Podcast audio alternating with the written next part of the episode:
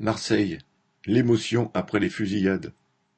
Dans plusieurs quartiers populaires du nord et du centre de Marseille, les jeunes ont été tués lors de fusillades liées au trafic de drogue qui ravage certaines cités, des habitants ayant manifesté début mai.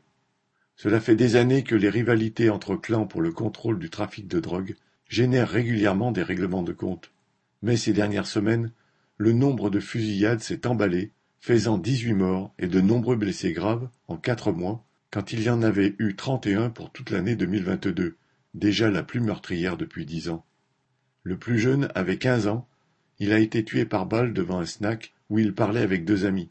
Le plus âgé, soixante-trois ans, a été fauché par une rafale de Kalachnikov alors qu'il jouait aux cartes dans un café avec d'autres retraités. Ces règlements de compte font non seulement de nombreuses victimes collatérales, mais ils frappent aussi les plus petits maillons du réseau dans le but de terroriser le clan adverse. Cette guerre de territoire entre principaux trafiquants rend la vie insupportable aux habitants des cités qui voient leurs enfants, leurs frères, périr ou être grièvement blessés par des armes de guerre. Citation Nous ne sommes pas complices, le trafic ne nous fait pas vivre, au contraire, on en meurt. Résumé une habitante. Le 1er mai, des femmes ont défilé aux côtés des syndicats et des partis de gauche, derrière une banderole demandant Justice pour nos quartiers et dénonçant les assassinats impunis. L'après-midi, quatre-vingts d'entre elles se sont retrouvées au pied de la cité Félix-Piat, dans le troisième arrondissement, pour se rendre devant le commissariat de proximité quasi désert, avec des pancartes. Police partout mais pas dans nos cités. Ou encore, où sont les renforts policiers et les emplois? Dans ces quartiers, le chômage dépasse 30%, les petits boulots sont nombreux. Plus d'un habitant sur deux vit en dessous du seuil de pauvreté.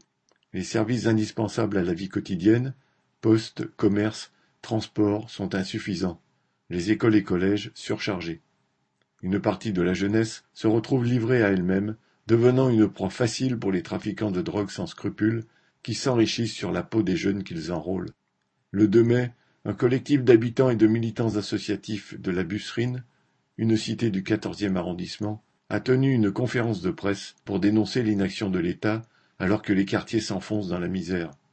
Le 3 mai, une marche blanche, à l'initiative de parents et d'habitants de la Joliette, dans le deuxième arrondissement, a rassemblé dans une grande émotion plusieurs centaines de personnes qui ont défilé depuis le collège Iso jusqu'à la mairie centrale. Tous avaient conscience que, pour en finir avec ces meurtres qui endeuillent les quartiers, il faudra bien plus que les larmes de crocodile de certains politiciens. Il faudra des emplois pour tous, des logements et des conditions de vie décentes.